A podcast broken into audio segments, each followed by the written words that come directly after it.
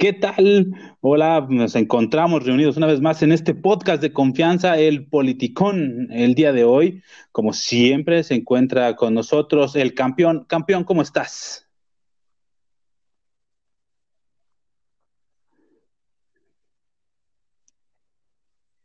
Muy bien, con el gusto de poder estar con ustedes. Muy bien, amigo, pues, me da un a gusto echarle que a estés este perfecto con análisis todos de la película poderes. de la que vamos Y a hablar. como siempre, se encuentra con nosotros Donny. ¿Qué tal, Donny? Mm, Hola, ¿cómo están todos? Pues, pues nada, hay que darle, vamos a, a ver si este podcast queda más sorpresivo que, que el chavo que se metió en la mañanera. Da más emociones. Yo, yo pensé que le iba a zapear algo, pero pues no, nada. Ese encuentro fue como el de el, el sujeto que se coló al, pala- al castillo de Buckingham a hablar con la reina Isabel. Así, así lo viví.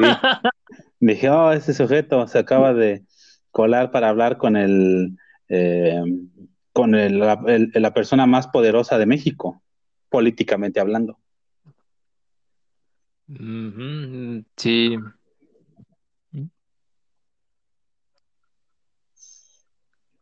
A ver, antes, antes de iniciar con, Existen ahí con las la- teorías el de que tema de eso ya hoy, estaba armado, ¿eh? encuesta Nada más ahí así pasó el rápida. Si tuvieran que elegir entre tener 10 minutos para hablar con Carlos Slim, 10 minutos para hablar con Andrés Manuel, ¿cuál elegirían?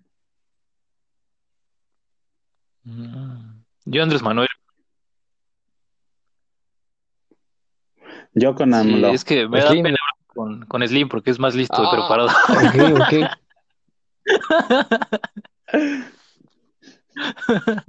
Sí, yo, yo hablaría con, con AMLO. Hay, hay cosas que quisiera preguntarle directamente eh, para, para comprobar si todo lo que, lo que dice eh, a cámaras encendidas es lo mismo de lo que dice a cámaras de apagadas. Que yo creo que sí, pero sería interesante ver la locura frente a frente. Pues, Yeah. quién sabe. ¿Y tú, campeón? ¿Por qué con Slim?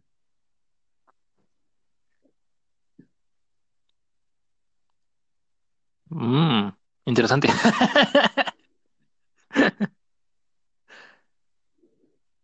Pues creo que creo que está analizando su respuesta. Sí. Pues ya. Yo creo que ya, ya se fue a dormir. se arrepintió de decir que Slim. Sí, he dicho, ya ni modo, ya pónganle cero, güey. Vamos a lo que sigue. Qué bruto. Póngale cero.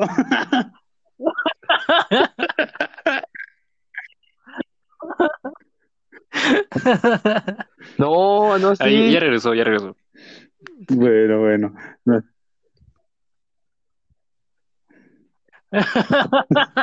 Este, unas fallas, al igual que la mañanera, pero este, ahí comentaba que creo que los aprendizajes que te puede dar Slim, eh, las estrategias y la visión que tiene de México y también del panorama internacional sería algo eh, increíble de aprender. Creo que es alguien que vemos este que trabaja frente y detrás de, de cámaras y un perfil así, tener 10 minutos con él. Bueno, pues gracias. Qué bueno que se pudiste este, responder. Ya, ya no te van a poner cero de tarea. ¿no? Ya no te van a poner el sello de, de, de orejitas de burro o algo así. Perfecto. Osito flojito. Osito, osito flojito. Ay, no, yo pensé que, que se porta bien la Bueno, estrellita. el día de hoy nos eh, corresponde, bueno, queremos traer a ustedes la discusión de una, de, de una película eh, que se está, en estos momentos se la encuentran a través de la plataforma Netflix, la cual tiene por título El juicio de los siete de Chicago. Una película con una duración aproximada de dos horas y que invita a la reflexión en diversos puntos. Quisiera iniciar con la definición del sociólogo Max Weber de lo que es el Estado. ¡Ah, perro! Ah, que eh, según Max Weber, el Estado es el monopolio legítimo de la fuerza.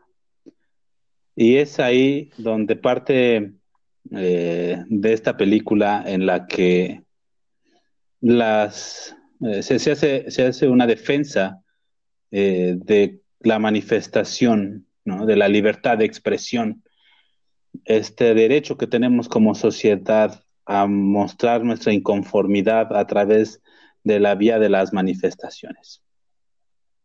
De manera pacífica y ordenada, y ahí en este juicio que se desarrolla a lo largo de la película, podemos observar y nos eh, podemos eh, poner en situación de cómo gente que a primera instancia parece inocente, después parece culpable, después parece eh, que son unos renegados políticos, después del andamiaje que va tejiendo la fiscalía para acusarlos, en fin. Quisiera adelantar o quisiera dividir la discusión que tenemos en eh, el día de hoy, que tendremos el día de hoy de este de, este, de esta película, de en dos partes, ¿no? La primera, ¿qué opinan acerca de la libertad de expresión en esta modalidad de manifestación? Y la segunda, eh, pues las conclusiones generales de la película, ¿qué puede hacer eh, pues la sociedad civil en contra de lo que Hobbes llamaba el leviatán, este estado que no se ve, es intangible, pero ¡ah! ¿Cómo se siente? en, este, en este sentido, pues empezaré pues, pues, dando mi opinión, ¿no? Iniciando con la libertad de expresión a través de las marchas. Hace tiempo, en estas discusiones que teníamos con ustedes, justamente con el campeón y con Donny y con demás compañeros, pues yo hablaba un tanto en contra de las manifestaciones. La verdad es que yo no era muy eh, muy, muy devoto de, manifestarse, de eh, salir a las marchas y alzar la voz a través de megáfonos, eh, vandalizar monumentos y mm, reventar vidrios, ¿no? Pero a raíz de diversas situaciones que uno va viviendo y va observando las injusticias que existen, pues la verdad es que es una es lo mínimo que se puede hacer, organizarse y protestar contra las injusticias que se cometen en el Estado. Ejemplo, en México, de los más recientes, tenemos las manifestaciones de las, de las mujeres para hacer valer sus derechos, de las cuales eh, pues ha habido opiniones en contra y a favor, no en, no, no sé por qué hay en contra, ¿no? Si lo mínimo que se les puede eh, permitir es eso, el derecho a, exigir equidad e igualdad. También están los diversos movimientos para exigir justicia y creo que todos estos movimientos son eh, válidos, deben de ser respetados y deben de ser hasta cierto, eh, debe de ser eh, escuchados, ¿no? Porque todos tienen una problemática ahí que tratan de comunicarle al mundo, de comunicarle a su estado, y lo peor que se puede hacer es reprimirlos. Eh, si nosotros, como sociedad, somos los que le, delegamos nuestra eh, defensa al Estado y es el Estado el que te golpea, pues entonces algo está mal es evidente, no podemos hacer eh, oídos sordos y la vista ciega. Es evidente que cuando el Estado es el que reprime su sociedad, algo está mal. Eh, no sé, ¿tú qué opinas, eh, al respecto? Mm, pues está bastante interesante. Yo creo que sí vamos a, pues a tener que comentar asuntos muy, muy, muy propios de la ciencia política. Vamos a tener que hacer gala de, de los 10 años de facultad. Pero este. Pues sí, yo creo que aquí vamos a, pues a comenzar por el hecho de que muchas veces tenemos esta idea, o por lo menos en, es, la idea simplona, o pues sí, no, que de, poca profundidad que te dan en, en la primaria, sí, sobre todo en la primaria.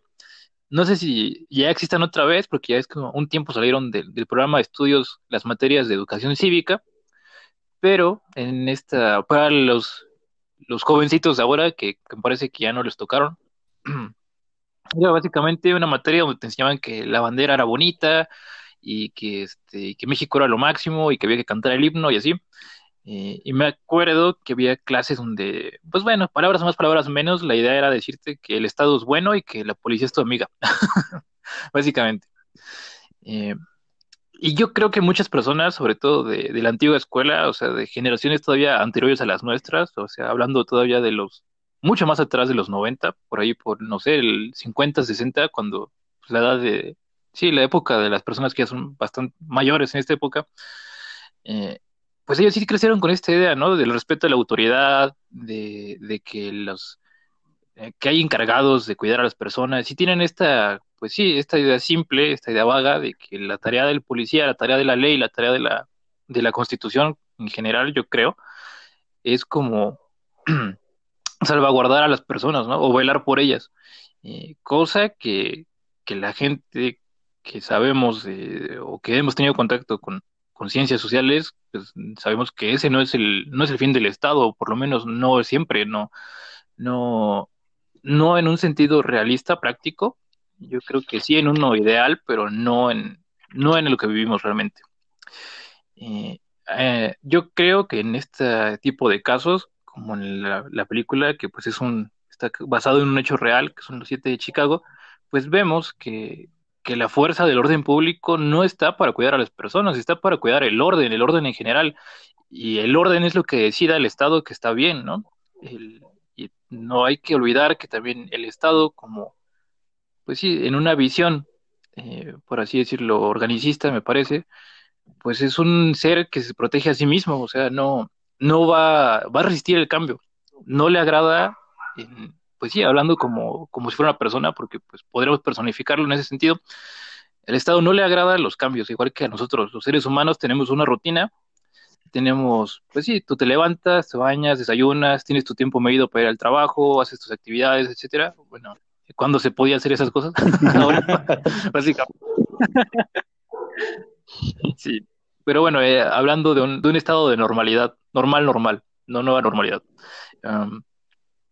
pues básicamente es lo mismo, el hecho de que tú cambies la dinámica con la que el Estado funciona, pues también va a generar una reacción negativa, o sea, no, no va a ser fácil, no va a ser sencillo, a pesar de que se defiendan causas justas o que sean, o que nos parezcan obvias, o sea, por ejemplo, de hecho, en, el inicio de esta película viene Martin Luther King y el, pues sí, la lucha de los derechos de las personas de color, que ahora damos, o por lo menos el mundo de, civilizado, el mundo occidental, no sé si decirlo así bien, pues damos por hecho, damos por sentado que, esos derechos existen, que no, no hay ninguna discusión acerca de eso, ¿no? El que se respeten o no, pues eso ya es cuestión aparte, yo creo que eso ya queda más en el, pues sí, en qué tan mierda es la persona que, que comete los abusos y no que sea ya parte de la normalidad, ¿no? Porque si recordamos estas épocas del, doctor King, de Malcolm X, pues nos viene a la mente el famoso caso de la señora que no se pudo sentar en frente del autobús porque pues, las filas del autobús eran para blancos las primeras, ¿no? Y los negros tenían que ir atrás a fuerzas. Pues por lo menos en la ley, por lo menos en la estructura mm, de, sí, en la estructura legal del Estado, pues esas cosas ya no van, ya no caben.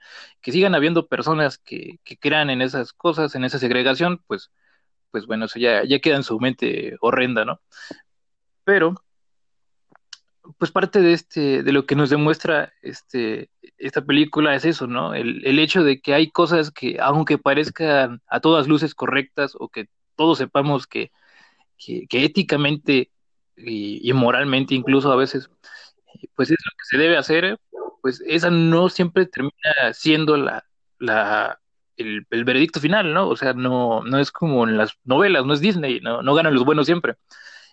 Entonces, Mm, Pues sí, yo creo que es como la, la primera parte de esto. Yo me quedo con esa idea de que el Estado no, pues sí, el Estado igual que la política es amoral, no, no es ni bueno ni malo, pero la gente que está en el gobierno, la gente que ostenta el poder, dirían nuestros, nuestros buenos teóricos del poder, pues ellos son los que reflejan o son los que accionan pues, los mecanismos que, que- de los que se, de los que se puede hacer como gala de la, como tú mencionaste, del ejercicio legítimo de, la fuerza, pues los- de acuerdo a los fines que a ellos les conviene, ¿no? No es tanto como, como que siempre estén velando por la justicia y por la igualdad, pues no, no, no, nada de eso. Eh, son personas y como personas tienen sus intereses y tienen sus, sus corruptelas y su lado oscuro, y ahí se ve, se ve en este tipo de casos, se ve reflejado que muchas veces la gente que está en el poder no está de un lado correcto de la historia, por así decirlo.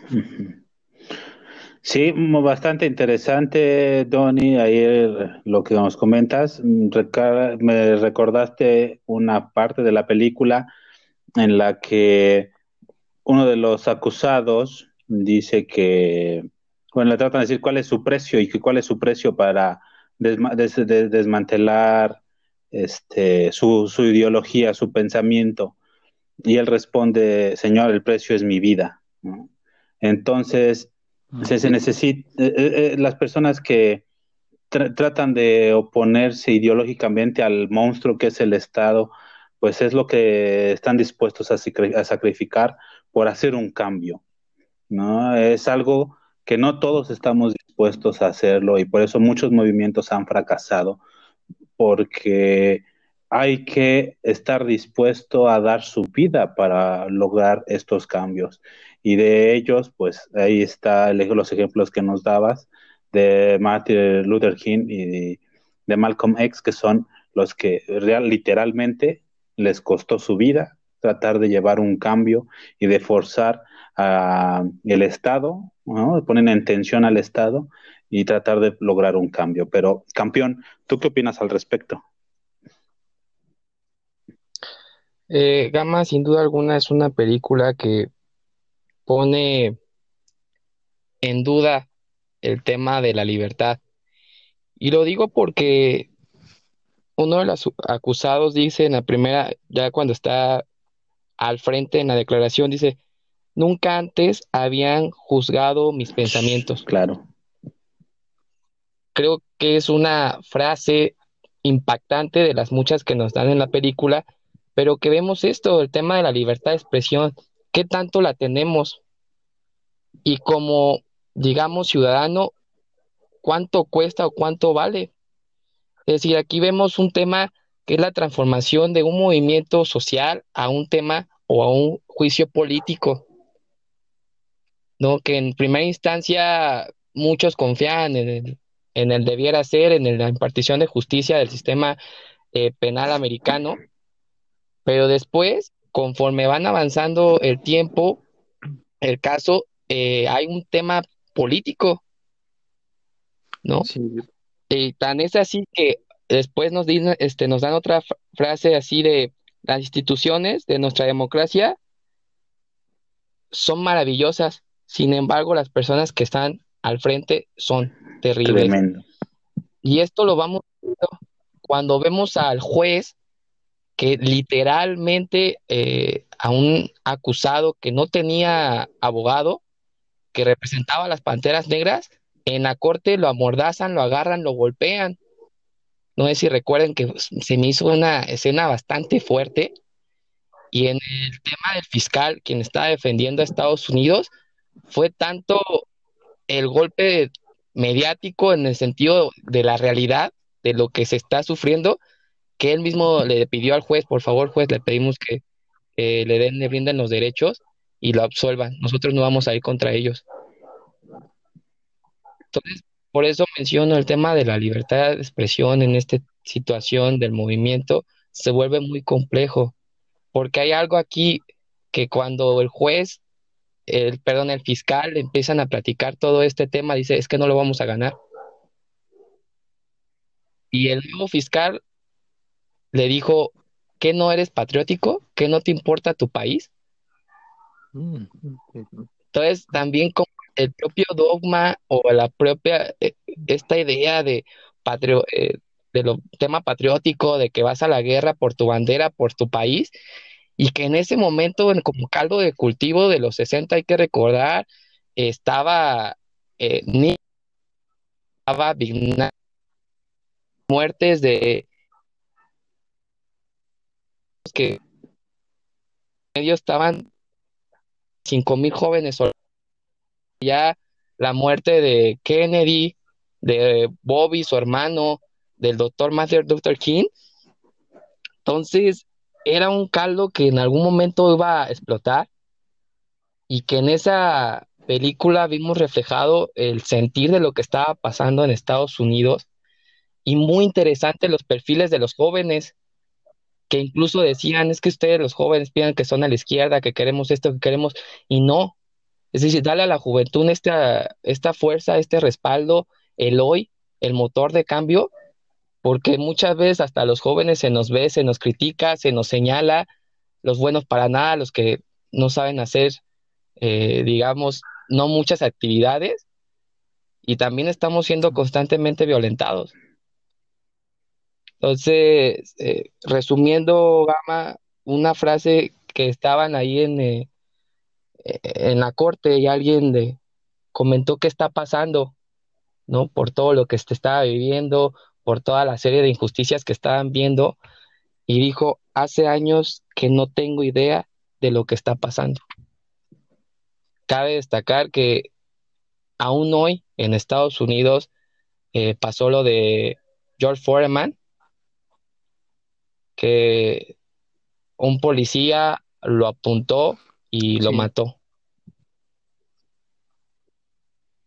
Y desafortunadamente hay casos que pensamos, eh, ya pasaron, ya somos distintos, la modernización, este cambio de ideas, etc., pero desafortunadamente estos episodios siguen estando todavía presentes. Aquí, pues, eh, retomando aquí para pelotear la idea con Donny de lo que opina, mencionaste una de las frases que a mí me pareció, eh, es una de las más eh, que me dejaron pensando más, ¿no? Reflexionando del tema, de acerca de las instituciones del Estado. El Estado las necesita para poder en marcha, pues, la política, ¿no? De poder articular y que sea el contacto entre la sociedad y el Estado.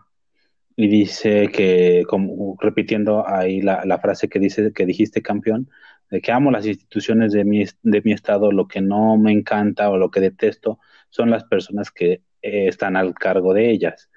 Eh, en este momento, como mexicano, podemos hacer eh, análisis acerca de cómo es que nuestras instituciones se han ido formando poco a poco eh, han tenido que transcurrir diversos eventos, eh, catástrofes y eh, actividades, bueno, situaciones similares a las que se pueden reflejar en la película.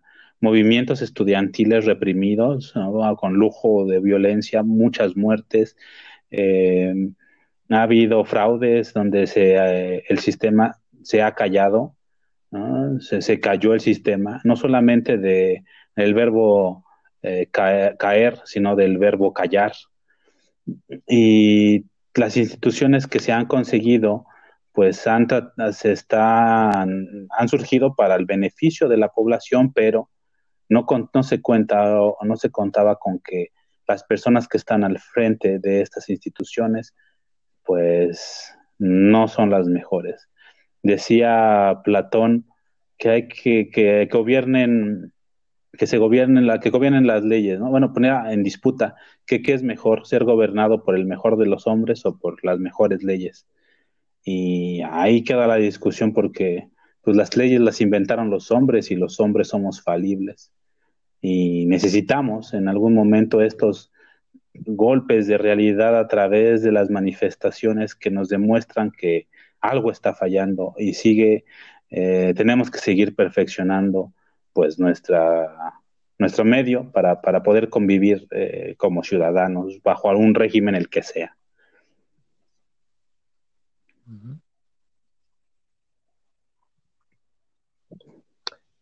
Eh, también aunado a, lo que comentas, Gama, en estos golpes de realidad, eh, dentro de la película, cuando iban a, eh, a platicar, relatar el movimiento, la acción que se realizó, fue bastante complicado, bastante difícil aceptar que es una realidad, ¿no? Pero cuando los policías, por ejemplo, se quitaban su estrella, eh, se quitaban, digamos, eh, lo que representa ser policía, ¿no? Porque sabían que si quitándose eso iban a darle una chinga, o sea, literalmente matarlo, a, digamos, a un, a un este, joven, a un estudiante, y fue más duro porque en ciertas partes ponían el hecho en sí, lo que pasó, veamos a jóvenes que lo estaban golpeando con, con este, el bat, bueno, con el, la macana de madera,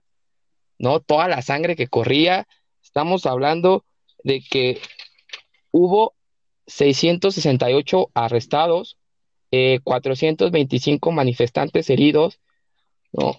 Una gran cifra y que luego te genera la, la, impotencia. Se supone que son las personas que nos cuidan, que nos resguardan, ¿no? Aparentemente. ¿Y qué usos luego se les dan? Esto fue, repito, y se mostró en la película un uso eh, político, porque en la película mostraban que iba a ser la convención de los demócratas y a la manera de hacerse escuchar por el tema de Vietnam. Y a mí fue paralelo la reflexión con el tema, por ejemplo, aquí, antes de las Olimpiadas, lo que pasó en Tlatelolco en el 68. No, fue bastante, fueron imágenes muy fuertes, pero que representan y nos ponen a reflexionar, ¿no? Que no, nunca demeritemos los movimientos, ¿no? Y que seamos también críticos. Habrá algunos movimientos que, bueno, luego se pierden y se politizan, pero hay otros que no.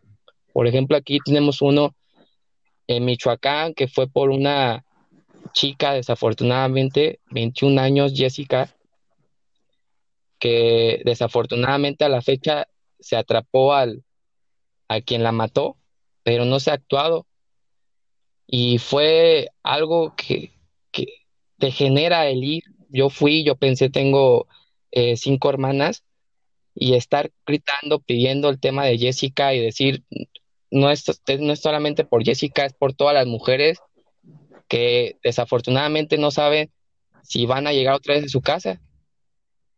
Y luego veía una serie de comentarios que decían, es que por qué las mujeres, y es que se visten sexys o traen el vestido, situaciones que dices, oye, también como sociedad, ¿cómo estamos nosotros? Parece que cada quien es ya un tema individual y se ha perdido también este tejido social. Bueno, nada más como retomando esta parte que mencionas de, pues sí, fue como mi primera intervención, eh, la policía, ¿no? El, que, se, que queda muy claro en, esta parte que comentaste cuando los, los acorralan y los golpean. Eh, pues sí, la policía, yo, yo reitero, la policía, el ejército, eh, salvo a lo que muchas personas creen o, o sí consideran que, así sea, ya sea porque son directamente miembros de alguna de estas organizaciones o tienen algún familiar perteneciente, pero, pero no, realmente, si tú te pones a analizar cuál es el verdadero fin de, estas organizaciones, de estas instituciones, pues no, para, para nada es cuidar a la ciudadanía. Si, si ellos cuidan algo, son los intereses del Estado. Entonces no, no creo que debamos esperar como, que se toquen el corazón o que digan, sí, voy a ayudar a la viejita a cruzar la calle, no sé. Yo creo que eso sí es muy, muy de, película o muy, muy de una idea que te quieren vender. Eh, pero bueno, en más o menos en este sentido, retomando lo que dijo hace un momento Gama sobre si esta discusión que ponía, eh, ¿quién fue? Platón, Aristóteles. Platón, Platón, amigo. Sí, Platón. Bueno, era el mismo, ¿no? Pero bueno. no, no, ¿cómo va a ser lo mismo? No. Sí, de esos no son un montón de... Son una recopilación de varios autores de la época, pero ninguno de los dos existió. no, este... no. Ya nos pusimos conspiranoicos. ¡Ah! ya no más falta que digas que la Tierra es plana y así. Ah, Dios mío. No, no, no, o sea, no digo que, o sea, Es como Shakespeare, no existía Shakespeare, nada más alguien firmaba a nombre de él.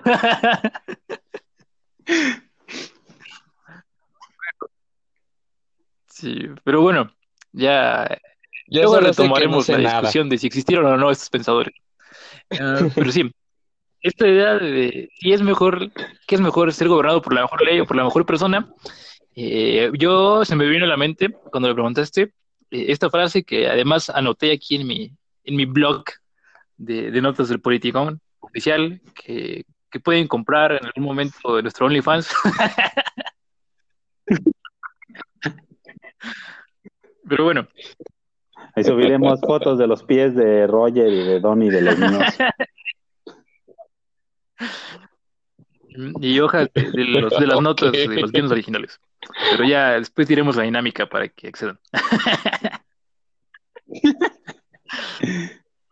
Eh, sí, como te decía, esta frase que, menciona uno de los procesados cuando están a punto de ir a su último día de juicio, que es no iremos a la cárcel por lo que hicimos, sino por quienes somos. Eh, lo que nos da a entender que, o bueno, por lo menos yo lo interpreto así, que la mejor de las leyes no sirve para nada si la gente que las ejecuta pues tiene, tiene intereses, ¿no? Como lo vimos en la película, el juez eh, hizo todo lo posible para mandar a esas personas a la cárcel y al final lo logra, pero yo creo que incluso da, sí, o sea, ves la película, ves las escenas y, da coraje ver la, mm, como si era la, el descaro con el que presenta estas pruebas falsas, con lo que se dedica, cómo se dedican a al jurado, eh, incluso meterse personalmente en la vida de, los enjuiciados, todo con tal de hacerlos quedar como culpables, de, quebrarlos literalmente, romperlos eh, en su psique, que caigan, que digan, que se rindan, que, que en el mejor de los casos aceptaran el trato que, ofrecía el Estado.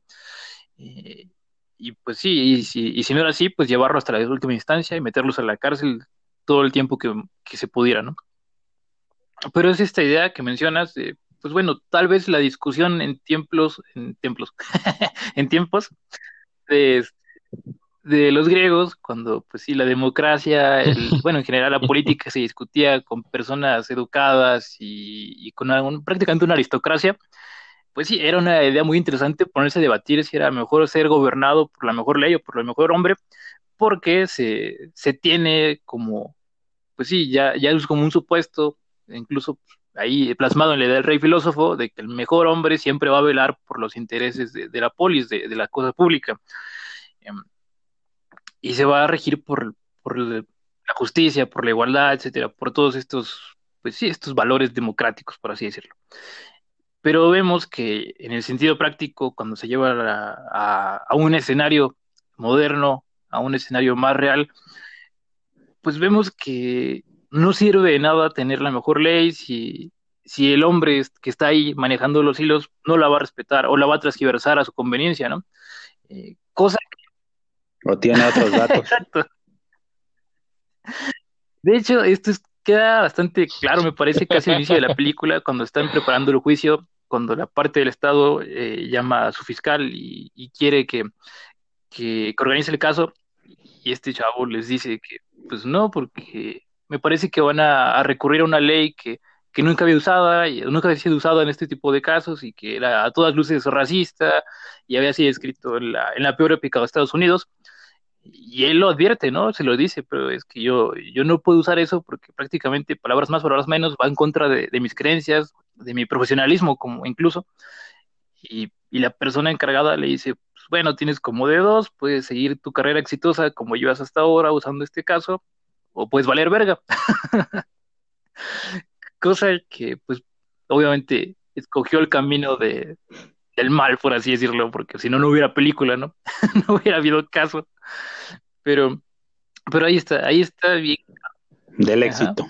Ahí está bien claro que, que esta discusión que nos presentaba los antiguos, pues muchas veces se queda en, en lo meramente, pues, académico, porque en el momento de, que las cosas se accionan, en el momento de llevarlas a la realidad o de plasmarlas, pues muy pocas veces tenemos en general las personas, eh, pues sí, el coraje, como mencionaste también hace un momento, de seguir estos ideales, estas convicciones, que pues sí, en el mejor del, en el, bueno, yo creo que en todos los casos nos llevarían a un mundo mejor, ¿no? Pero pues hay otros intereses, hay otras cosas.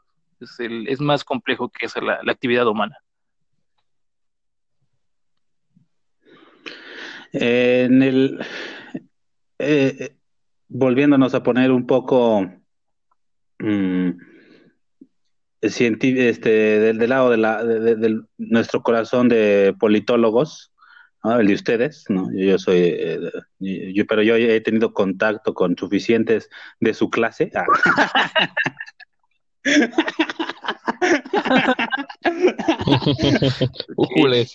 Disculpa. Bueno, eh, poniéndonos un poco contractualistas, ¿no? Donde decía que si firmamos un contrato en el que le cedemos competencias al Estado para garantizar nuestro, nuestro bienestar, para proteger nuestras, nuestros bien, nuestro patrimonio y sobre todo para garantizar que en una que se acabara este estado de barbarie, en el estado de naturaleza que llaman ellos, en el que cada quien se defiende por su propia mano y donde cada quien hace justicia conforme a sus intereses. ¿no? Firmamos este contrato como sociedad y se lo delegamos al Estado para que sea él el mediador y el justo eh, eh, sin, que, sin que haya intereses. Esto obviamente en un plano pues eh, filosófico ideal. ¿Cómo, ¿Cómo combates al Estado? ¿Cómo hacerle frente a algo que desde que se originó eh, ha tenido todo el poder? Ya, se, ya sabemos, o sea, ya, ya hemos discutido en, esta, en, en este podcast que las personas que nos gobiernan en especial en este momento, pues no lo están haciendo de una manera que quizá compagine con nuestra forma de ser. Pero en este tipo de casos de injusticias, de pues eh, no, no podemos negar que se han hecho o sea, y se han cometido diversas barbaridades eh, con justificaciones de que es lo que le convenía a la sociedad o lo que quería el Estado. ¿no? Y movimientos en México han existido pues para aventar, para como ejemplos, hay muchísimos. Y pues esta es la pregunta en concreto, eh, campeón Donny, ¿cómo le haces frente al Estado? A este eh, monstruo marino que decía Hobbes el Leviatán, como ya los había dicho antes, a esta a este ente que nunca, nunca, desde que naciste, nunca lo has visto, pero sabemos que ahí está. Sí, eh, pues bueno, no sé, igual y no, me voy a escuchar muy radical, pero este, yo sí considero que la única forma de acabar con el Estado pues, es cortando cabezas. No hay, como mencioné al inicio, eh, el Estado también tiene su visión organicista, o sea que es un, organismo vivo como tal, invisible, eh, y pues se defiende, se, se, se aferra a la vida como la conoce por eso veo muy complicado, por ejemplo, en casos como el mexicano, que si bien ha habido avances en democracia, eh, pues cuántos años han costado, ¿no? Prácticamente 100. Uh, y los resultados que vemos, pues no son muy... Pues sí, sí, sí, ha habido los resultados, pero podría ser mucho mejor la historia. Eh, con esto me refiero, pero bueno, en ese mismo sentido, si ustedes recuerdan cómo empieza, entre comillas, la vida democrática del país, pues fue precisamente con una revolución. Eh, igual, no sé, podemos remontarnos a otro caso histórico, que todo el mundo sabe, la Revolución Francesa, eh, la independencia de las 13 colonias. Yo creo que la única forma de, de, romper de tajo con un Estado que ya está, pues sí, que está demasiado corrupto, o que por lo menos el pueblo ya no compagina en nada con él, que ya no tiene ningún, este, ninguna ventana para expresarse, que ya no tiene opciones pues, legales para, para expresar una opinión, pues es esa, es acabar con el Estado de manera violenta. Yo no veo como un, este, yo no veo un punto medio donde digan, ay, sí, vamos a ponernos de acuerdo, abrazo de Acatempan y, y ya somos amigos todos otra vez y vamos a cambiar las cosas. no, yo sí considero que cuando un Estado, cuando se, se ha podrido de, desde la raíz, pues ya no queda nada que hacer más que extirparlo, sacarlo como, pues, como lo que es una enfermedad y construir uno nuevo. Campeón. ¿Tu opinión, campeón? Donny, quiero comentarte algo. Sí, Este, una pregunta, Donny. ¿Sí me escuchas? Ah. Eh, yo sé que el voto es, es secreto, pero de casualidad no votaste por el Bronco.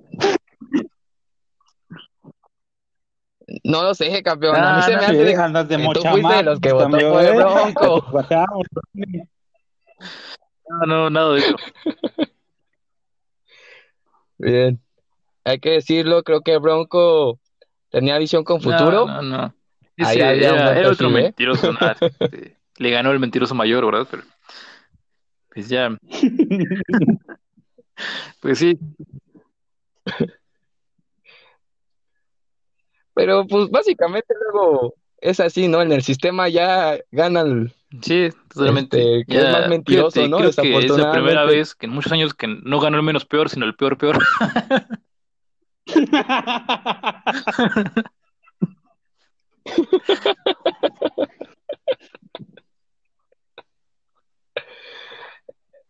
Este, bueno, respondiendo a lo que comentaba Gama, eh, en un- una opinión personal, eh, yo creo que es también un tema del propio ciudadano en general, ¿no? Decía este alguien una frase muy poderosa, se tiene la representación que se merece. Es decir, en esta situación el pueblo mexicano pues tiene lo que merece. Podrá ser muy fuerte la frase, podrán algunos no estar de acuerdo, ¿no? Pero la realidad es que el mal está frente a nosotros mismos, es decir, nosotros mismos si nos vemos en un espejo, no queremos ver nuestras realidades, no queremos trabajar por algo y también creo yo se ha construido una zona de confort, ¿no? En donde tiene mucho que ver con estos actores políticos que hay que decirlo así, o sea, el tema político es de pocos. Ya dejemos de comentar y decir, no, cualquiera puede ser presidente, diputado, etc. o tener algún cargo, no. Si tú veías la legislatura pasada y antepasada, se podrá dividir entre 39 familias mexicanas. Es decir, eso es lo que representa al pueblo mexicano y está en esa situación.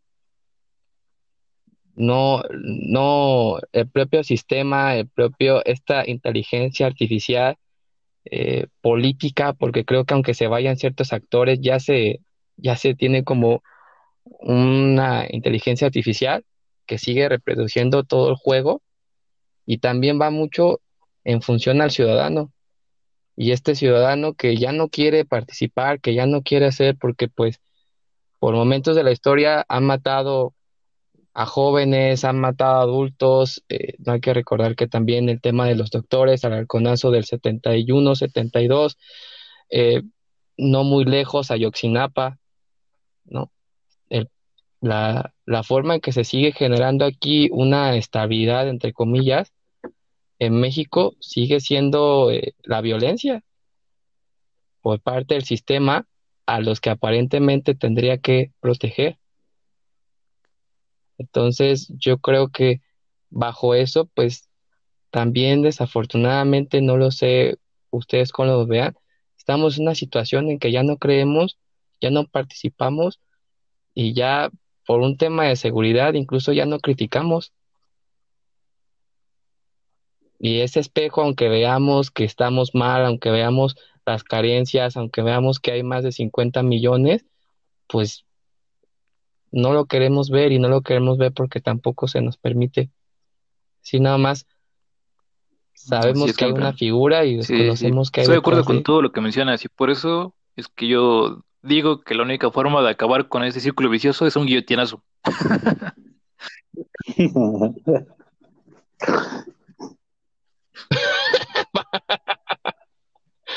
algo francés que, les funcionó. Hay que, comentarlo. También a Robespierre le cortaron la cabeza. Eh, son gajes, gajes, son. de modo. También Iron Man se murió en los Avengers.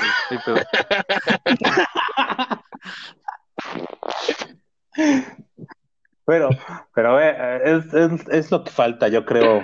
O sea, lamentablemente, y ya para, para llegar a la segunda parte, a las conclusiones, para ir concluyendo, pues, el análisis de esta, de esta película tan interesante, El juicio de los siete de Chicago.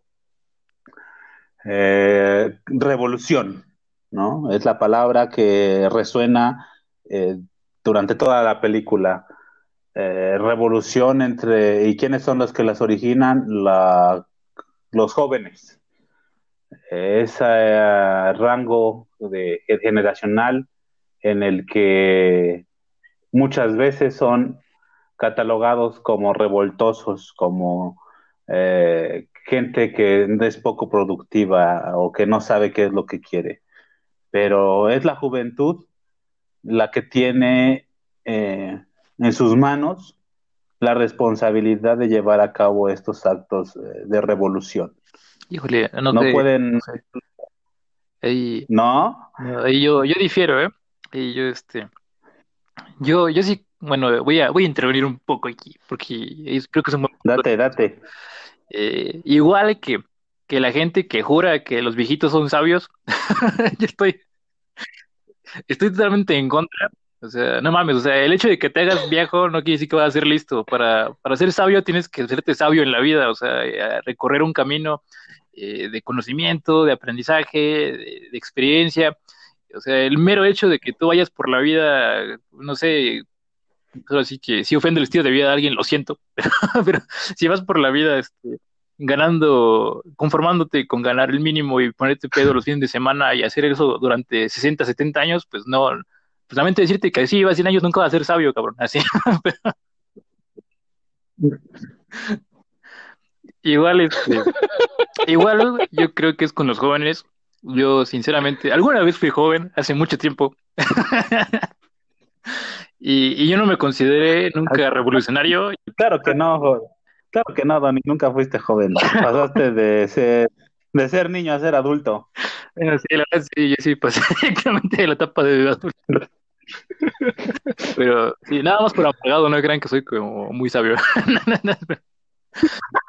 Pero este, yo considero que, que no, por lo menos en el contexto en el que nosotros eh, crecimos profesionalmente, tenemos esa idea de que el joven es revolucionario y que va contra las ideas de, programadas y contra el paradigma.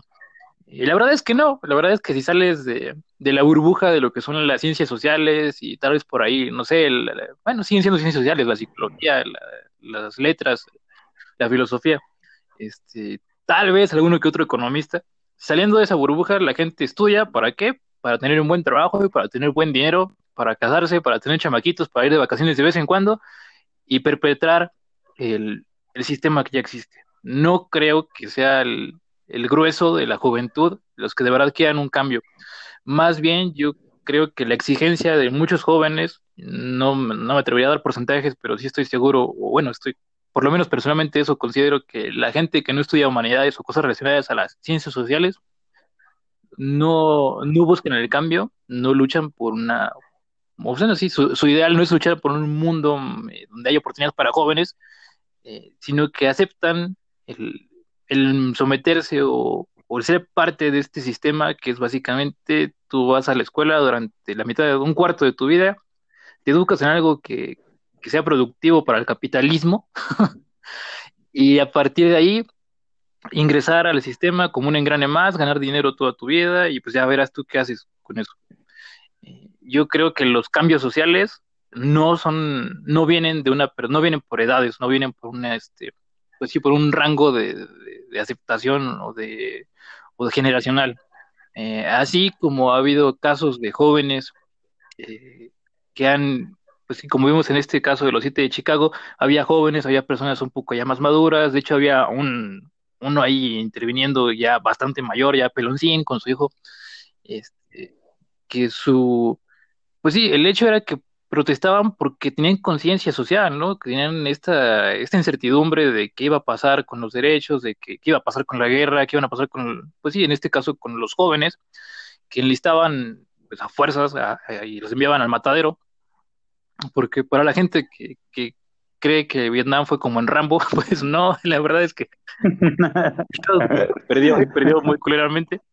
Entonces, pues sí, eh, yo creo que ahí queda bien ejemplificado que el hecho de que seas joven o seas viejo no tiene nada que ver con, ser revolucionario. Ser revolucionario es un ideal de vida, es como, pues sí, es, es una forma de vida, dirían.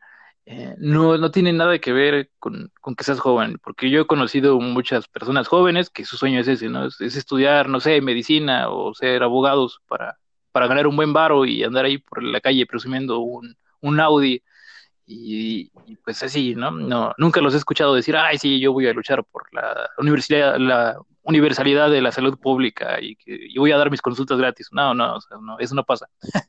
Entonces, yo sí creo que, o por lo menos difiero mucho en ese sentido de que los jóvenes son revolucionarios, pues no. ¿Hay jóvenes revolucionarios? Sí, sí los hay. Eh, ¿Todos son? No, para nada. Igual, también lo que dije al principio, igual eso, hay, viejos sabios, sí, hay viejos sabios, pero no, no, no son todos, ni, ni creo que sean la mayoría, la verdad.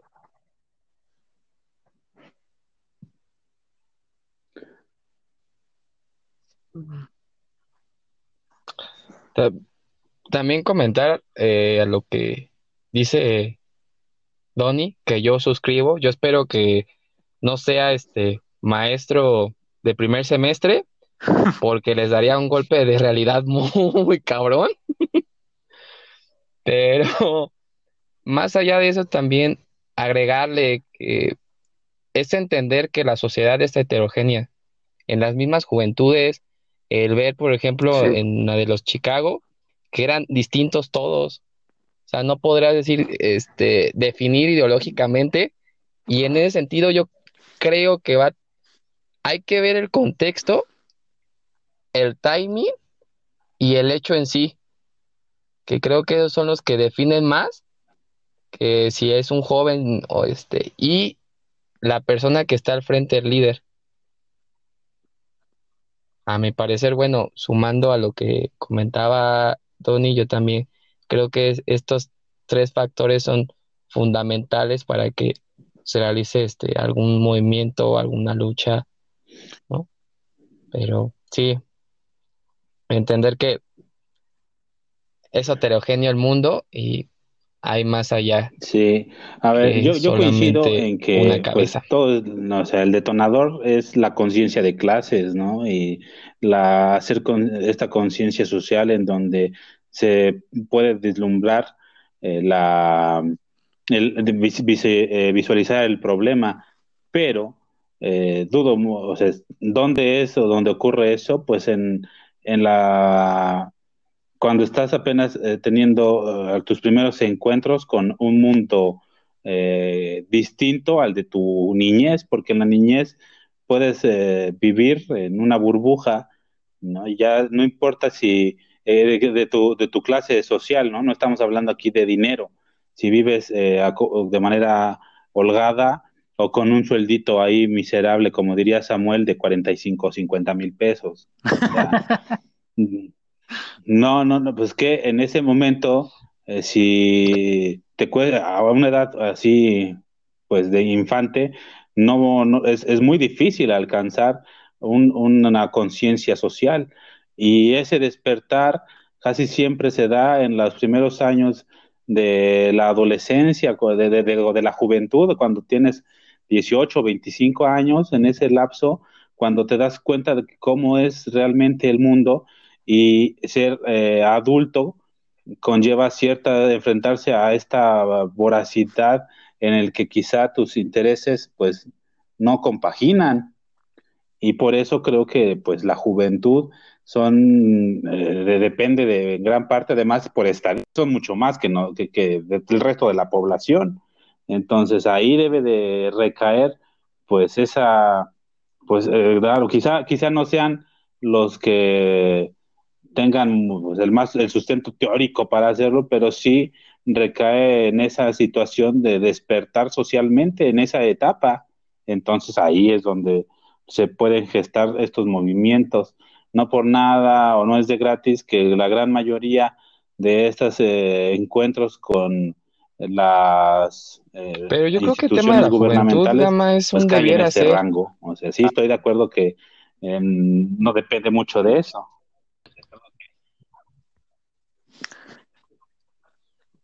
Sí, pero, o sea, por eso te comentaba, yo, yo creo esta parte debiera ser de las juventudes y se le agrega el cambio, eh, el motor de cambio, eh, pero creo que va más allá de eso. Y en el ser vemos que no necesariamente son las juventudes, y creo que es algo que también se vuelve complejo porque es historia de vida, es ver las aspiraciones, las motivaciones. ¿no? Yo te preguntaría, ¿qué jóvenes realmente ahorita conoces que han hecho un cambio de toda la gama que hay, de los 126 eh, millones de mexicanos, que los jóvenes sean unos 40, 50, por darte... bueno, que también. Este, ¿Cuántos de esos jóvenes... como... Ah, sigue, sigue, eh, Ah, perdón, o sea, ¿cuántos de estos jóvenes realmente son este motor de, de cambio? Y entramos en temas de, de, situación de vida, a lo mejor pues unos no quieren, están concentrados más en la chamba y todo. Los que tienen la posibilidad, porque yo he encontrado a mucho guerrillero y cuando tienen la oportunidad, no se la juegan por temas de comodidad, porque si no, el cierto partido te va a decir, ¿sabes qué? Pues échale muchas ganas con tus ideales y pues cáele. Entonces ya entra un tema complejo. O sea, ser un soñador en México es difícil. Y ser un soñador ah, y que haga Pero ahí va, ahí es lo que digo. Pues, no es que eh, falta ese eh, grado de convicción. La vida. No es fácil ser un agente de cambio. Eh, no es fácil pugnar por esta, esta lucha contra el Estado, ¿no? Estás enfrentando a un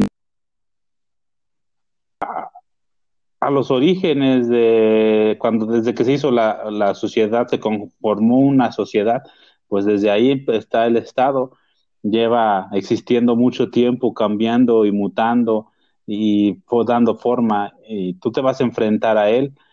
Eh, evidentemente, eh, hemos, si, algo hemos aprendido de las obras de, de, de, distopías como Un Mundo Feliz, como Fahrenheit, como la de George Orwell, si, hemos, si algo se aprende de eso es que al Estado no se le puede hacer frente solo, debe de, todos los que han intentado hacerle frente solo han fracasado debe de hacerse en sociedad, en conjunto, con una gran, un, número, y de estar dispuestos a sacrificar la vida por ese ideal. ¿no? Y cosa que un caudillo de Arjona, ¿no? como diría como su canción, pues no lo va a hacer, no está dispuesto a sacrificar lo más valioso que tiene que subir. Sí, eso sí. Pero pues pues sí, ¿qué te puedo decir? Eh, de hecho, hay una parte en este mismo sentido, de cuando están igual en la última discusión de, antes de su último juicio, eh, de su última sesión, mm, donde le dice uno de los chavos, este que era como lo más correcto de todos, el, que se veía buena onda, no, no golpea a nadie, eh, dice, pues si no ganamos la elección no va a importar nada de lo demás, o sea, nada de lo que hemos luchado, nada de lo que creemos, pues si no logramos llevarlo a las urnas, ponerlo en la agenda política, pues no, no va a servir para nada.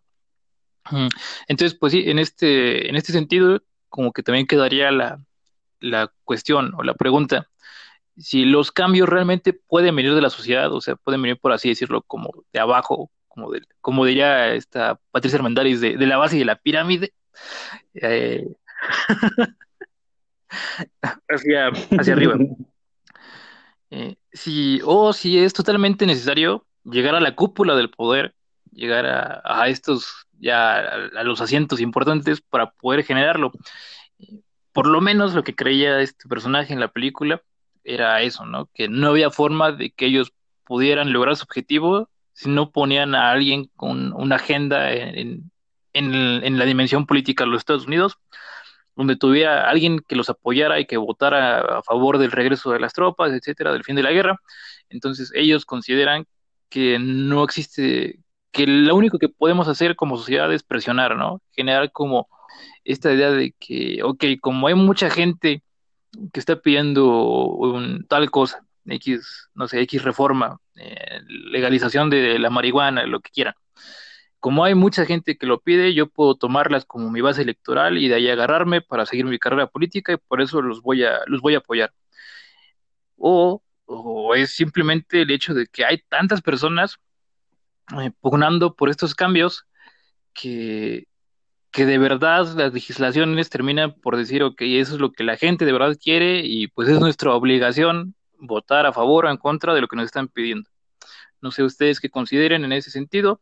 Yo la verdad sí ahí no, no puedo llegar como a una, a una conclusión, por más que le dile vueltas, no, no estoy como ni muy a favor ni en contra de ninguna de las dos posturas.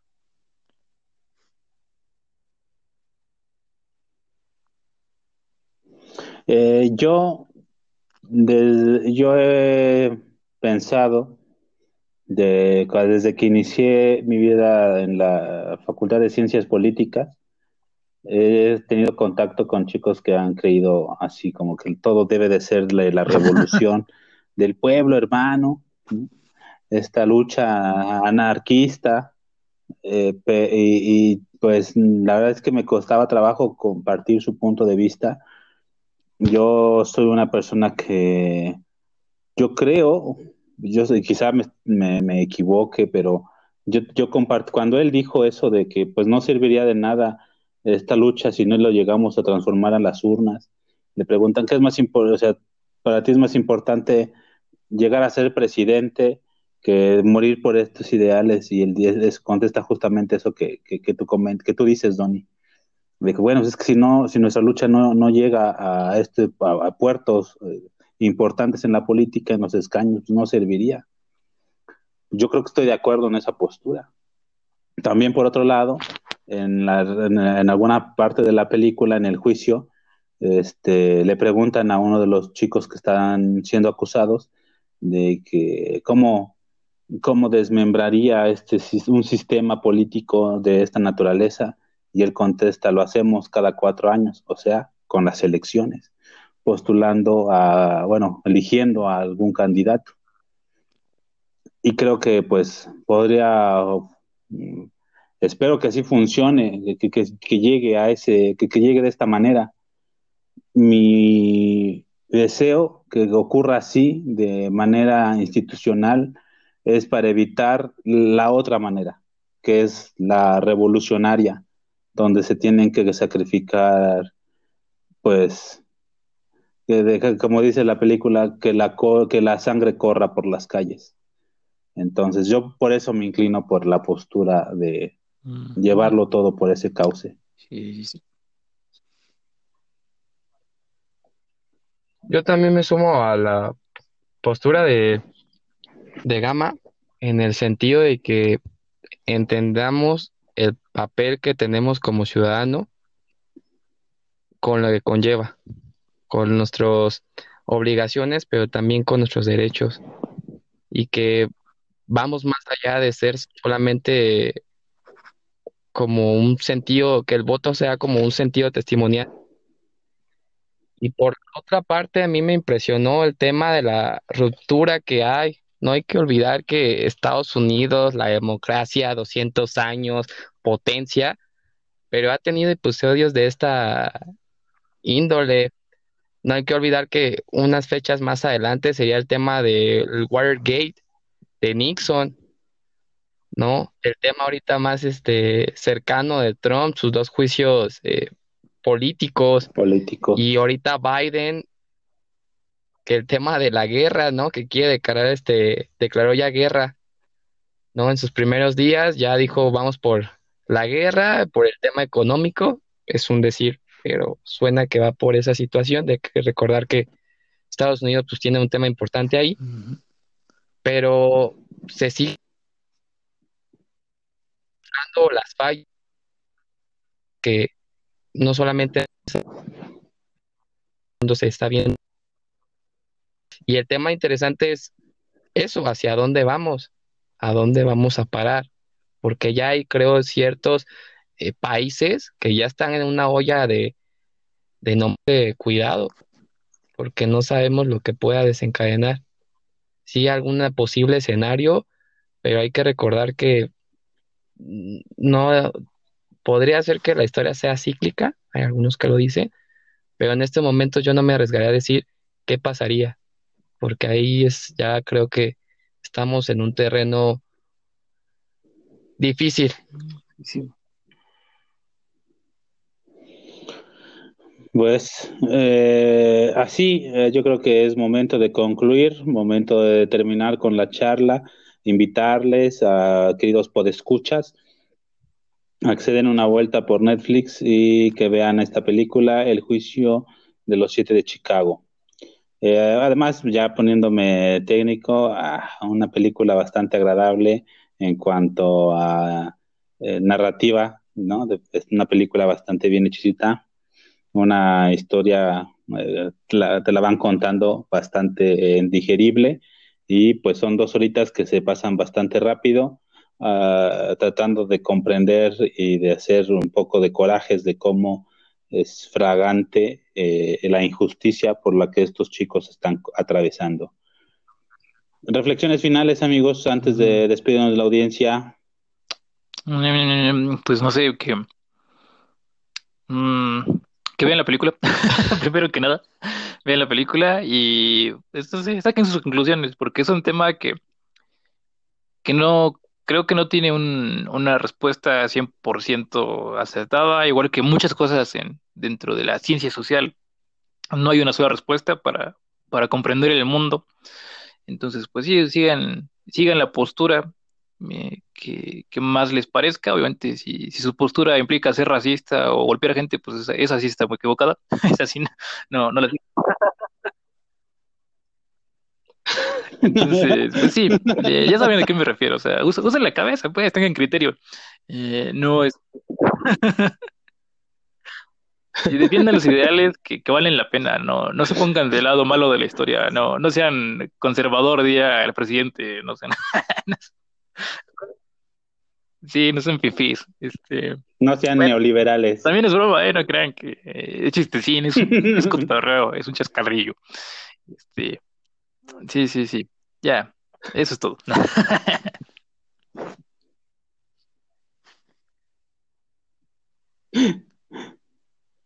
Roy, campeón. Este, me parecen actuaciones espectaculares, a tal modo que el juez que lleva todo esto eh, llega, bueno, está al punto en que lo odias, en que dices, ¿cómo hay gente como tú? ¿No? Porque desafortunadamente hay gente eh, eh, creo que como mencionabas, Gama, la historia fueron configurando eh, de tal forma que hay ciertos momentos, recordemos que de uno de ellos está dando como una charla, como si estuviera haciendo stand-up, eh, pero necesitabas como estos momentos temas bastante fuertes.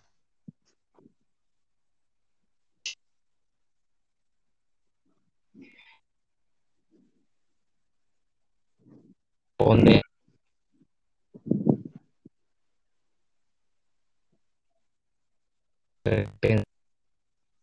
incluso amigo, eh, como lo decía,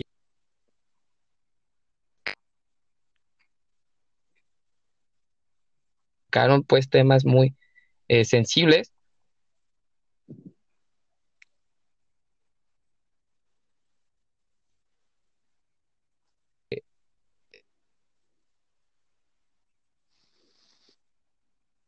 disfruten realmente que su historia valga.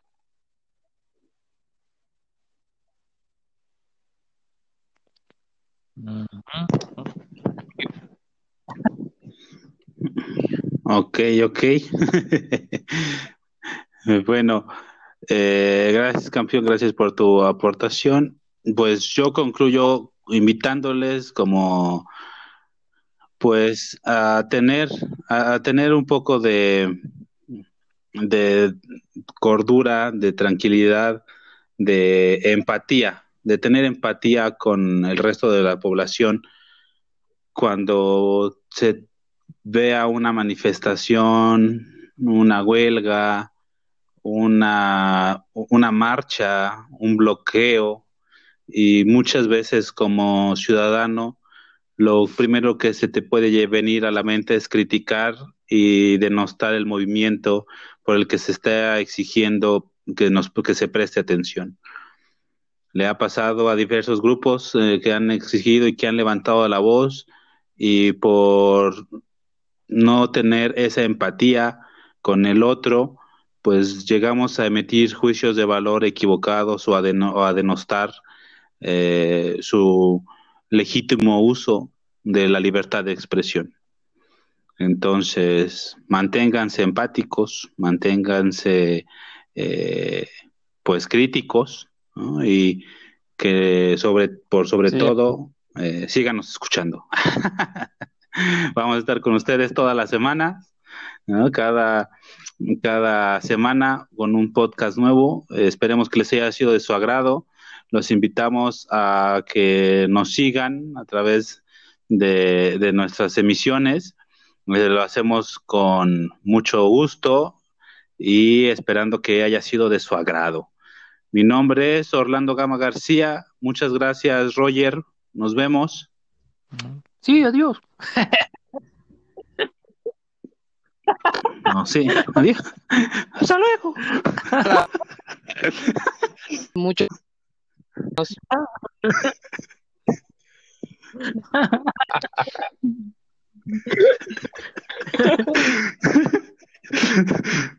Sí, un placer, gracias amigo. Nos vemos, cuídense. esto fue todo en el Politicón. Nos